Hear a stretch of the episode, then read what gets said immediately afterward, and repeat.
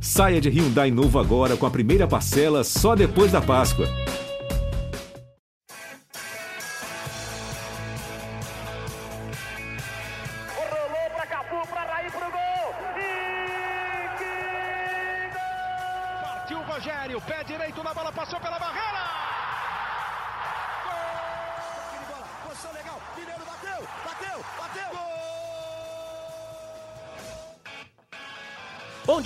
Quem é de bom dia, boa tarde para quem é de boa tarde, boa noite para quem é de boa noite. Se você está nos escutando de madrugada, boa sorte. Meu nome é José de de Matos, eu sou setorista do São Paulo GE e estou de volta das minhas férias para apresentar o São Paulo 234.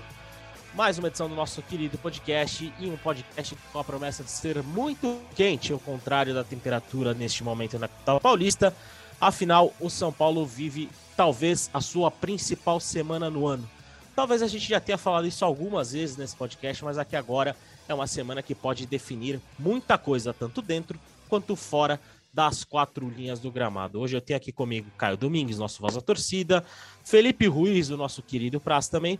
Mas vamos começar falando de bola rolando. Afinal, São Paulo empatou por 1 a 1 com o Cuiabá em duelo pelo Campeonato Brasileiro e segue ali flertando com a velha e já cansativa briga contra o rebaixamento.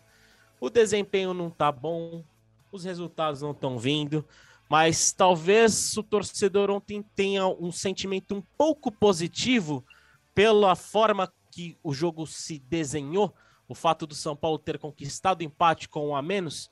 É isso mesmo, Caio Domingues, meu velho. Seja muito bem-vindo em mais uma edição do nosso podcast. Qual o sentimento que você terminou o seu domingo vendo São Paulo 1, Cuiabá 1? Fala Zé, fala Praz, todo mundo que nos ouve. É, eu diria que é alívio. É, foi um jogo tão ruim que foi bom. É, o, o São Paulo, né, ele vem muito mal dentro e fora das quatro linhas. A gente vai começar falando de dentro de campo. Acho que o único ponto positivo do jogo de ontem e que vem se repetindo ao longo da temporada é que é um time que não se entrega. Isso a gente não pode falar. A gente pode questionar se os caras é, são mal treinados, se os caras não sabem bater bola parada, que é uma verdade, se a defesa toma muito gol, que também é verdade. A gente pode questionar tudo, menos que é um time sem alma e sem entrega. Isso São Paulo teve ontem. Mas, na minha opinião, um dos jogos mais confusos do São Paulo nos últimos tempos, tanto em termos de escalação, é, eu não entraria jamais com um time reserva. Ah, mas tem a decisão quinta-feira, tem Corinthians, tem Flamengo, é verdade, é verdade. Mas o São Paulo é o time sempre do próximo jogo. O próximo jogo é o importante, o próximo jogo. E está na hora de a gente começar a olhar para o jogo que atual, porque o tempo está passando, o São Paulo vai caindo pelas tabelas, e esse próximo jogo tem sido sempre negativo para o São Paulo. Então, assim, já, daí eu já não entraria com a formação que o, que o São Paulo entrou quem joga futebol, mesmo que seja na pelada do prédio ali, sabe como é importante o primeiro toque na bola, né? O primeiro toque na bola, se acerta, se dá um lançamento bom, seu jogo já é outro. O primeiro toque na bola do São Paulo foi um recuo errado para o Ferrarese, o Felipe Alves se atrapalhou e escanteio para os caras. Com 47 minutos de jogo, de segundos de jogo, eu tenho certeza que 90% dos torcedores do São Paulo já coçaram a mão na, na, na cabeça e falaram: hoje vai ser um dia daqueles com três minutos pênalti para os caras, e o que já era ruim ficou terrível. Eu não daria o pênalti, para mim, o Ferrarese apoia a mão mesmo, mas não sei se tem força para derrubar, mas futebol brasileiro, o VAR é, é quem comanda, então assim, o São Paulo não precisava se expor, e o São Paulo não fez nada, nada, nada, nada, nada, nada, diferente de algumas derrotas, como a do Fortaleza, como a do Flamengo, como a do Santos, e dessa vez a bola entrou, Tá na hora da sorte soprar um pouco a nosso favor mesmo. O São Paulo ontem não venceu, não, é, quer dizer, não empatou por méritos próprios, teve um, um grande fator sorte, mas tem horas que precisa contar com a sorte mesmo. Achei a escalação confusa, achei a, a, as palhaçadas do Davidson, assim, até me incomodou algumas pessoas aplaudirem esse tipo de coisa, assim, puta, anti-futebol, uma coisa é, é, diferente do que faz um Neymar, do que fez um Richarlison. Não é, não, não são a mesma coisa. Não dá para pôr no mesmo balaio, na minha opinião, as bobagens que um faz e as, e as, e os, os, os dribles que os outros fazem. Para mim, não dá para pôr. Então, assim, o, mais uma vez, um moleque de Cutia cai é, emocionalmente. E mais uma vez, o Rogério não fez a leitura correta. Assim como não dava para ter Igor Gomes no jogo passado, não dava para manter o Wellington. Ah, mas não tinha reserva. Paciência, o Marcos Guilherme não estava improvisado na direita, improvisa alguém na esquerda. O que não dava é para ter o Wellington desequilibrado como estava. A gente já sabe que o Wellington sente esse tipo de jogo. E a expulsão parecia que ia derrubar o São Paulo. No fim, foi tudo tão ruim que acabou bom. E o futebol é tão maluco que caiu nos pés do Igor Vinícius, o melhor jogador das últimas rodadas, a chance de uma vitória para lá de improvável e ainda dá para lamentar uma vitória que escapou pelas mãos. É isso, é isso. Legal, como já tinha falado nos bastidores, com, tanto com o Caio como com o Prazo, a gente só vai dar uma rápida passada no, no jogo de domingo, porque afinal a semana é muito quente no São Paulo, mas obviamente não tem como a gente passar esse podcast sem o clássico top 3 positivo, top 3 negativo de Felipe Ruiz. E também já emendo a pergunta, Prazito, por que, que o São Paulo empatou com o Cuiabá? Seja bem-vindo, meu velho. Grande Zé, obrigado. Espero que você tenha curtido suas férias, hein, Zé? Férias... Olha, eu curti bastante, cara. Curti bastante. Enquanto o Rogério né, estava se irritando com torcedores em Cuiabá, eu estava relaxando no Rio Grande do Norte, cara. Aí, aí você mandou bem demais. Eu acho que tem algo inacreditável nas férias. Elas terminam. Isso me deixa indignado, cara. É triste, é triste, é triste. Ah, por que eu não sou herdeiro ou não ganhei na Mega Sena, né, cara? É isso, isso que a gente fica pensando, Zé. Mas bom dia, boa tarde, boa noite, boa madrugada, meu querido. Para você, para o Caião, para todo mundo que nos escuta. É, eu vou muito na linha do Caião. Oi, Caião. Só, só vamos ver se o Zé traz a sorte do São Paulo de volta, né? Porque desde ele que saiu, as coisas só degringolaram, né? Ainda bem. Não, eu acredito mais na, na maldição da camisa 3 do Ceni do que nas minhas é. férias, hein, Caio? Depois a gente tem Verdade. que colocar isso em pauta. Vamos colocar. Não, o Ceni ainda não venceu com a camisa 3, ou seja, alguém no São Paulo não, não pode deixá-lo estar com ela quinta-feira, né? É isso aí. Outro torcedor falou do Bruninho também. Desde que o Bruninho Palamin começou a apresentar as lives que viram podcast, também o São Paulo desandou. Depois o Bruninho tem que se defender disso aí também, cara. Diga lá, Mas... seu top 3 e por que, que o São Paulo empatou por 1 a 1 com o Cuiabá. Bora lá, Zé. Vamos por partes. Começar primeiro porque do empate. Acho que estou muito na linha do Caio. O São Paulo foi um time confuso durante todo o jogo. É... o São Paulo não conseguiu em nenhum momento dominar o Ceará no sentido de criação de chances de gol. Ao contrário do que aconteceu contra Fortaleza. Contra Cuiabá, desculpa. Ceará não, Cuiabá. Contra Fortaleza, é, contra o Flamengo, até aqui no Morumbi, o São Paulo criou bastante. Contra o Cuiabá, o São Paulo ficou com bola. É bem verdade. Primeiro tempo teve 70% de posse de bola. Mas assim, zero efetivo. Em nenhum momento o Walter fez grandes defesas e depois, quando se machucou, também o goleiro reserva também não fez grandes defesas. Então, o São Paulo teve a posse, mas não soube o que fazer com ela durante praticamente todo o jogo. No segundo tempo, até melhorou um pouco, muito por faltas cavadas próximas à área. Foi assim que empatou. Antes disso, o Alisson já tinha sofrido umas duas, três ali, parecidas do mesmo lugar, mas acho que faltou ao São Paulo muito mais ter cara de time, muito mais criatividade. Aliás, é algo que acho que falta em, determinados momentos da temporada, é criatividade.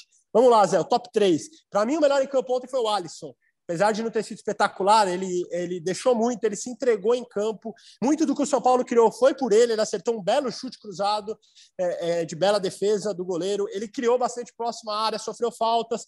Gostei do Alisson, acho que lembrou um pouco aquele Alisson lá do começo da temporada com o Rogério no Paulistão. Coloquei em segundo o Felipe Alves, e aí acho que o São Paulo continuou vivo no jogo. Foi pelo Felipe Alves, quando estava 1 a 0 pro Cuiabá. O Cuiabá teve a chance de fazer o segundo duas vezes. Felipe Alves fez uma boa defesa com o pé, depois uma saída de gol importante. Então acho que o Felipe Alves foi bem no jogo como um todo. E coloquei o Luizão em terceiro. Fez o gol ali, que foi até um gol confuso, estranho, meio de costas, mas no geral o Luizão fez um jogo seguro, assim como vinha, vinha fazendo. O Luizão é, é uma grata surpresa na temporada do São Paulo. Foi bem naquele jogo contra o Atlético Mineiro, que a gente vai lembrar aqui, uma fogueira que ele entrou e ele foi muito bem. Aí o Caião gosta das menções honrosas, a gente tem que dar rapidinho. Duas menções honrosas, Caião. Thales Costa e Juan. Achei que os dois meninos entraram bem no jogo. São Paulo estava com dificuldade ali é, é, naquele cenário do segundo tempo não sei se você concorda comigo. Achei que os dois ajudaram o São Paulo a ficar mais com bola e a, e a ter um controle do jogo próximo à área do Cuiabá, né? Concordo, concordo muito. E eu diria, eu concordo assim com o top 3 e com as menções, eu diria que Alisson e Felipe Alves se candidataram a jogar no meio da semana. Eu reclamei muito do meio de campo escalado pelo Rogério no primeiro jogo, porque é o mesmo meio de campo que perdeu a final do Paulista, é o mesmo meio de campo que perde clássicos fora de casa, é um meio de campo sem experiência, é um meio de campo que sente a pressão.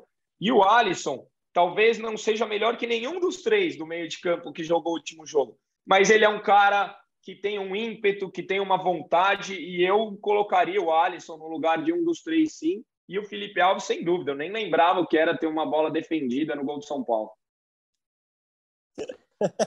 Foi bem o Felipe Alves. É isso. E, bom, depois dessa apresentação rápida de Cuiabá e São Paulo, né? E por que que Olha, eu... ô, ô, Zé, o negativo, Diga. rapidinho. Oh, faltou Sem- negativo, faltou negativo. Diga lá. sem, gente. muito, sem muitas explicações. Primeiro, Wellington, acho que pela expulsão e pela carga eh, que deu ao São Paulo negativa no jogo. Ferrarese, o segundo, também pelo pênalti, mas ontem foi muito distante daquele Ferrarese de jogos contra o Santos, Fortaleza, seguro. Ontem o Ferrarese errou muito passe, não estava bem atrás. Terceiro, Marcos Guilherme. O Caião pode me responder. Qual o jogo bom do Marcos Guilherme desde que voltou? Nenhum. Ontem foi mais um jogo ruim dele. Né, Caião? Qual o lance bom do Marcos Guilherme? Eu não diria nem jogo, é sério. O Marcos Guilherme, desde que chegou, não fez um lance positivo para o São Paulo. Sério. É- Eu gosto é dele, bonzinho, mas não dá. É impressionante. Duas menções honrosas. Galopo e Patrick. Ontem apanharam da bola, não acertaram nada. Nenhum dos dois. Foi bem. É isso. É, com esse top 3 negativo do Praz, e é complicado porque a- o São Paulo vive um momento negativo, principalmente em questão de desempenho, e também uma agitação política que começa nessa segunda-feira com a possível aprovação do processo de reeleição para a presidência do clube. É, vamos começar Provável, né? a provável, né, é, dificilmente o, não vai passar novamente pelos sócios, pelo, pelos conselheiros isso, mas quero, vamos falar de bola rondo, porque é uma semana importantíssima para o São Paulo, que começa na quinta-feira, né, no jogo contra o Atlético Goianiense, tratado lá dentro como jogo da temporada. São Paulo precisa vencer por três gols de diferença a equipe goiânia para ir à final da Copa Sul-Americana. No fim de semana, São Paulo recebe o Corinthians no Morumbi, um clássico importantíssimo por situação de tabela e situação moral também da equipe no Campeonato Brasileiro. E essa semana complicadíssima será concluída na próxima, no próximo dia 14, no duelo contra o Flamengo no Maracanã pela Copa do Brasil. Na São Paulo também tem uma situação muito, mais muito difícil é, no, lá né, na Copa do Brasil, precisa reverter o- uma derrota por 3 a 1 né? Foi 3 a 1 no jogo de ida, né? No Morumbi. Minha memória tá falhando, né? Perfeito. Período de férias. Então, São Paulo precisa de uma vitória por três gols de diferença no Maracanã para ir à decisão da Copa do Brasil. Primeiro, quero saber do sentimento do torcedor Caio Domingues. Gente já falou isso algumas vezes nessa temporada, mas o jogo contra Atlético Goianiense é o verdadeiro jogo do ano para o São Paulo? É o jogo que pode mudar tudo?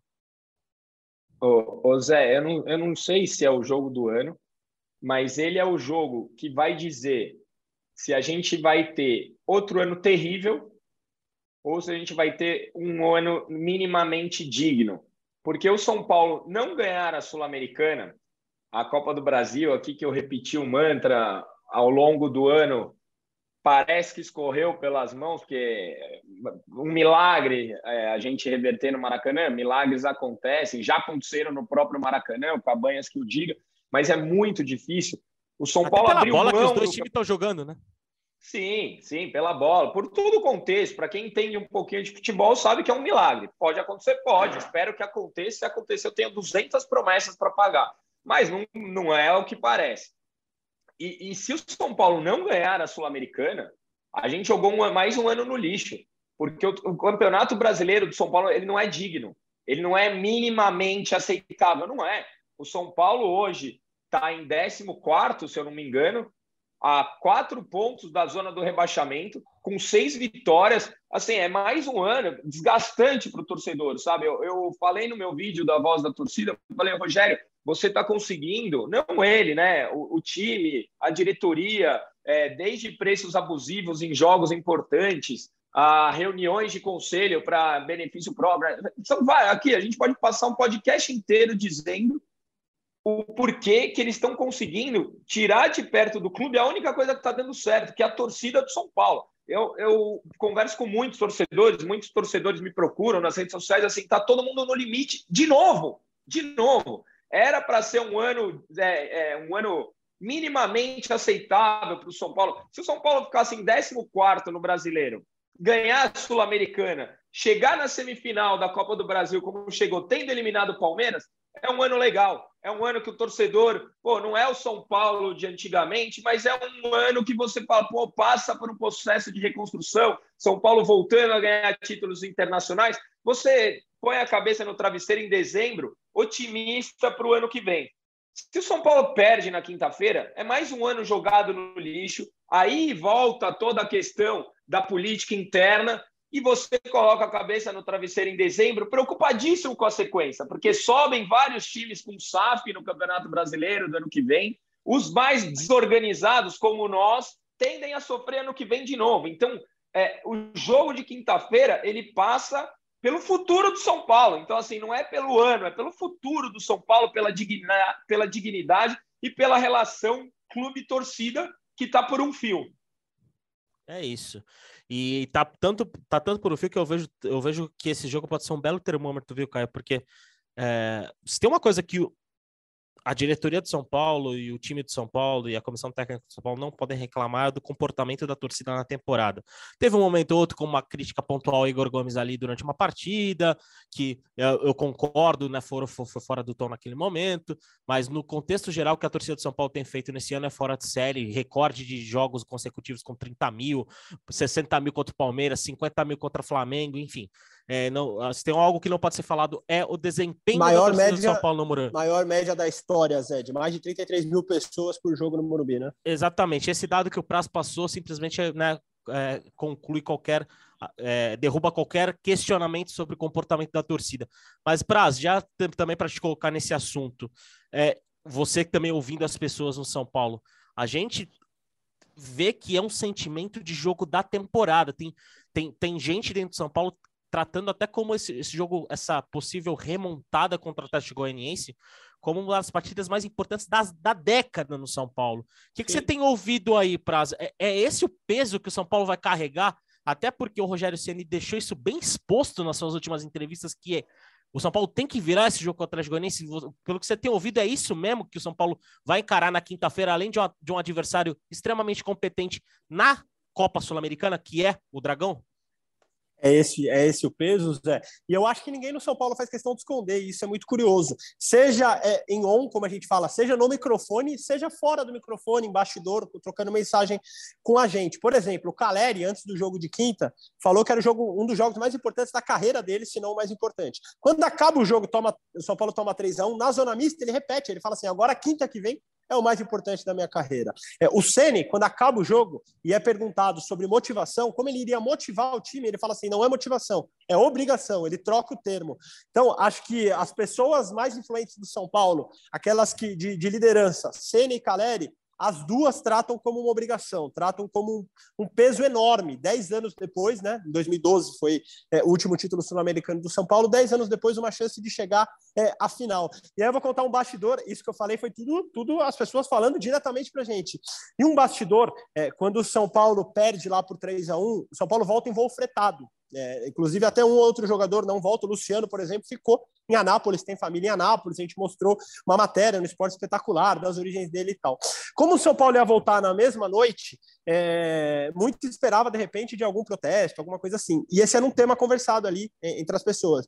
E aí, um, um, um dos jogadores de São Paulo falou: se tiver protesto, tudo bem, a gente vai lá e conversa, não tem problema. A hora é isso mesmo, a gente tem que entender o que está acontecendo. Então, assim, esse é o clima: é de absorver as críticas que estão acontecendo, que aconteceram no último jogo contra o Cuiabá. O Ceni Críticas com razão com razão, total, Caião. E até internamente as pessoas do São Paulo de comando admitem que essas, essas críticas elas têm razão. Então, assim, internamente a ideia é absorvê-las, é, entender que elas são justificadas, têm um motivo, e quinta-feira fazer um jogo muito melhor do que o time fez lá em Goiânia. Estávamos lá, eu e Edu, Zé.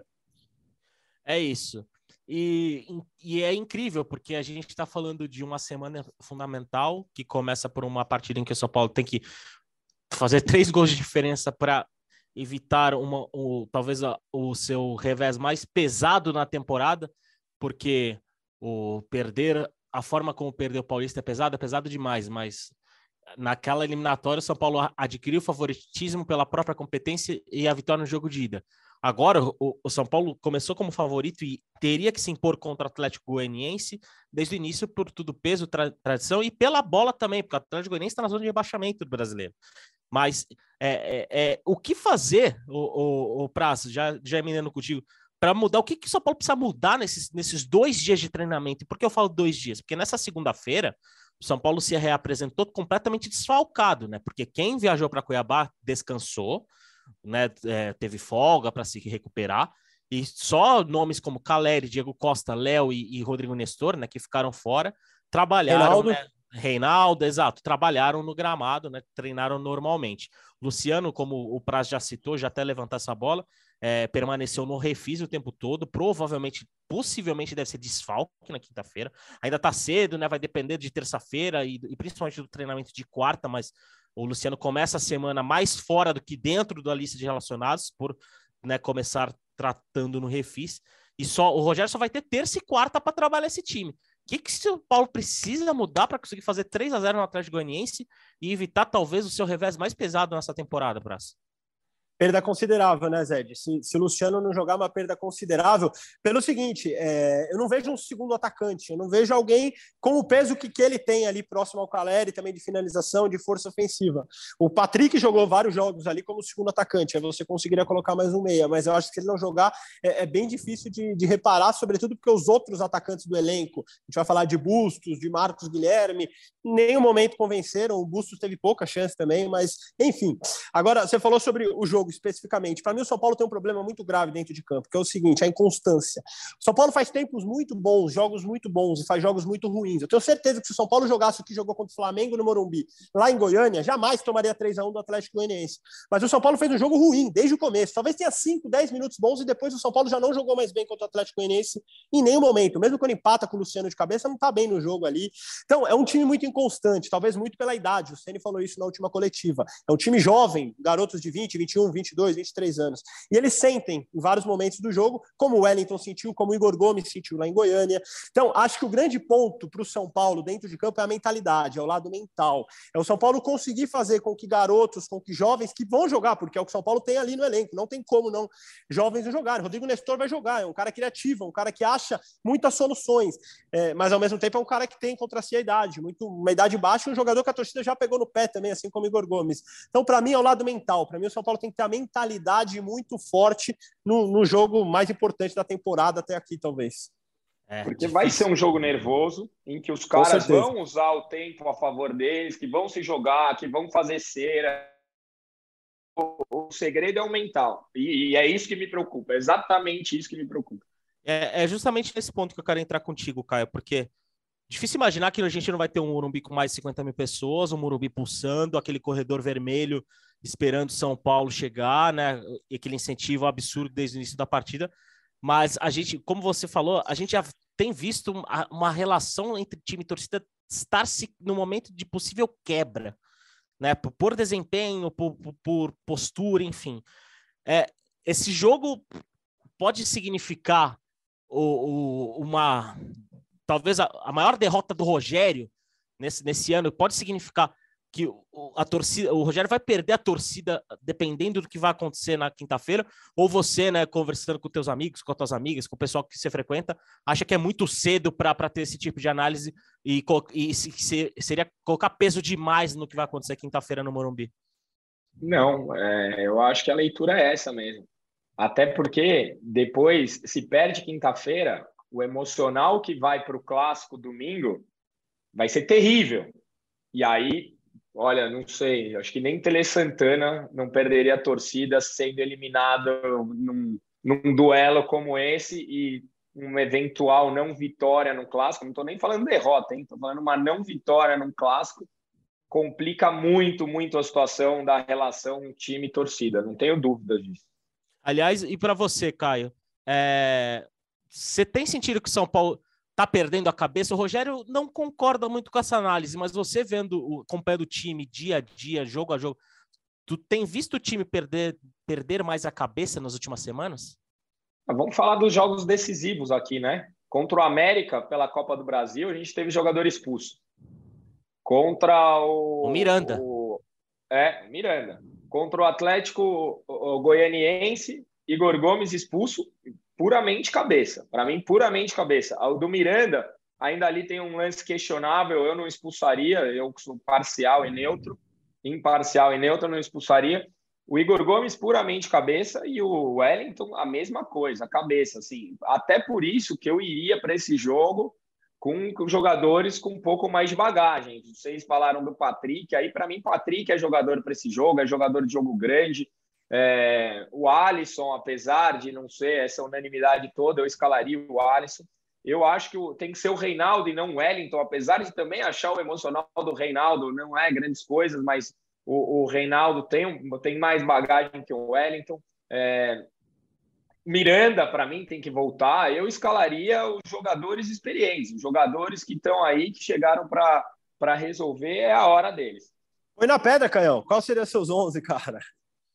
Cara, é, eu acho que tem que ser os três zagueiros nesse primeiro momento. Então, é, Léo... ou Felipe Alves? André ou Felipe Alves? Felipe Alves. Calma, calma, Felipe calma, Alves. sem spoiler, que essa será oh, perdão, Zé. Essa será a discussão para encerrar o programa.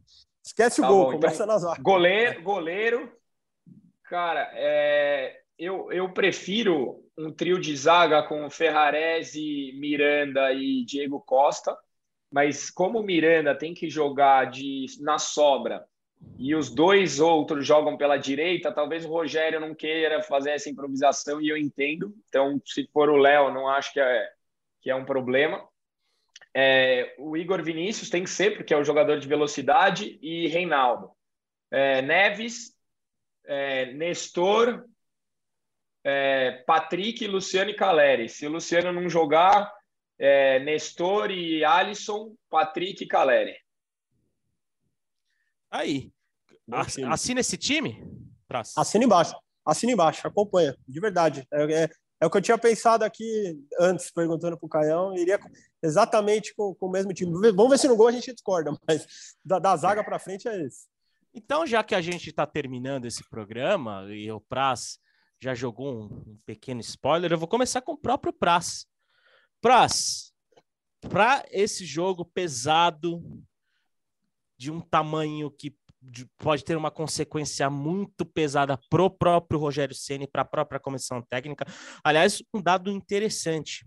O São Paulo do Rogério Ceni, após 25 rodadas de Campeonato Brasileiro, tem exatamente a mesma campanha do São Paulo do Hernan Crespo, em 25 rodadas de Campeonato Brasileiro do ano passado. E o que, que aconteceu na 25ª rodada do ano passado? O São Paulo do Hernan Crespo empatou com o Cuiabá fora de casa e o argentino perdeu o emprego. E então já, já te passo essa palavra, Praz. Você, diante de todo esse contexto, você manteria o Jandrei, que vive uma fase já, talvez tenha dado voz às críticas que nós falamos tanto aqui no nosso podcast, ou você iria com Felipe Alves? Começa contigo. Na lata, Zé, de Felipe Alves. Acho que jogo decisivo de Copa é muito importante um goleiro com confiança. E acho que, que o Jandrei não vive esse momento. A gente mostrou aqui em várias matérias que de oito chutes que o São Paulo teve na direção do gol, sete foram gols. Talvez nem falhas dele, talvez falha a gente vai citar umas duas ali contra o Flamengo, foi uma falha gritante que ele sai mal do gol. Mas assim, é, é um goleiro que não vive um período de grande confiança, um momento de grande confiança. E para goleiro isso é fundamental. Então iria com o Felipe Alves, que fez um jogo honesto, seguro em Cuiabá. Bom, o Rogério Senna é um cara que entende da posição, então a gente sabe que, embora ele não se meta no dia a dia ali no treinamento, quem decide são os treinadores de goleiro. Vamos ver o que, que ele vai aprontar. E você, Prazi... e você, Caio, vai de Felipe Alves ou vai de Jandrei, que é um dos protagonistas do São Paulo na Copa do Brasil, afinal, né? Defendeu o pênalti contra o Palmeiras, né, tem sido um jogador muito importante. O que, que você faria no lugar do Rogério, Caio, para essa quinta-feira? Eu vou usar uma frase nova, pouco usada no futebol mas futebol é momento. E hoje, o momento do Felipe Alves, por mais que tenha sido um jogo só, é melhor do que o do Jandrei. E o Felipe Alves também foi, foi protagonista na classificação de São Paulo na própria Sul-Americana. Felipe Alves foi bem com o Ceará, pegou pênalti. Eu não acho que é um goleiro que passa segurança, não acho que é, que é o novo Zé que chegou para resolver, mas no momento eu iria com o Felipe Alves. Maravilha. Caio Domingues, Felipe Alves, Felipe Ruiz, Felipe Alves, eu quero saber você, torcedor e torcedora de São Paulo, que escuta nosso podcast, coloca lá na marca lá o GE São Paulo no Twitter, no, na, em todas as redes sociais e vote quem será, quem vocês acham que deva ser o goleiro de São Paulo na quinta-feira, Felipe Alves ou Jandrei. Eu não vou votar porque eu estou apresentando esse programa e co, co, co, vou dar uma de Eduardo Rodrigues, só jogar peteca para os outros e vou me livrar hoje mesmo. Vou ser cara de pau a esse ponto. E com este recado sincerão, vamos entrando na parte final do nosso podcast. Prazito, um último destaque, meu velho. Seja muito, muito obrigado por estar conosco aqui e nos vemos depois de. Talvez na sexta-feira, né? Na sexta-feira. Na sexta-feira não, porque eu estarei de folga, mas nos vemos no próximo, num dos próximos programas por aí. Já está marcado, Zé. Se você estiver no Morumbi na quinta, nos vemos lá, né? Estarei, estarei lá, estarei lá. Ah. Time completo lá. Time completo, exatamente. Grande, grande cobertura. Quem está nos ouvindo pode acompanhar em todas as plataformas do Grupo Globo, como diria o filósofo, né, Zé? E toque final, cara, me chamou bastante atenção a sonora do Igor Vinícius ontem, depois do jogo. Não é um cara que a gente fala como líder do São Paulo, em nenhum momento a gente ouve. O Igor Vinícius usou a palavra é, é, obcecado, ele falou obcecado em tentar esse título. Então, acho que diz muito o que os jogadores do São Paulo estão sentindo ali. Acho que é, é um trabalho para você saber lidar com essa obsessão. Como fazer isso não se tornar algo ruim, pelo contrário, só algo positivo no Morumbi com 50, 60 mil pessoas. A gente tem certeza que o São Paulino vai viver intensamente a noite de quinta-feira. Aquele abraço. É isso, Prazito. Promessa de muitas emoções na quinta-feira e, óbvio, vocês de devem acompanhar isso conosco no GE. Globo. Caião, seu último destaque, meu velho. Mais uma vez, muito obrigado por estar aqui conosco.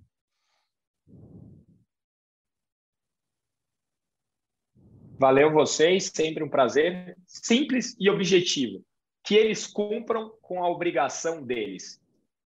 É isso. Na lata, sempre o nosso Caio Domingues encerra com estilo o nosso podcast é São Paulo, um podcast diferente, um podcast em que a gente mais projeta do que fala do, último jogo. Afinal, começa talvez a semana mais importante do São Paulo na temporada, uma semana que pode reverberar no futuro do clube, como disse Caio Domingues. Só para a gente encerrar o nosso podcast, são 16 horas e 52 minutos desse dia 5 de setembro. Segundo, a gente apurou aqui rapidinho o resultado da votação do Conselho para aprovação ou reprovação da proposta à reeleição só sairá nesta terça-feira, por volta das 17 horas, e qualquer novidade estaremos lá na página do São Paulo no GE. Globo. Lembrando que estamos nas melhores plataformas de podcast e para nos ouvir também é só acessar a página do GE. Globo.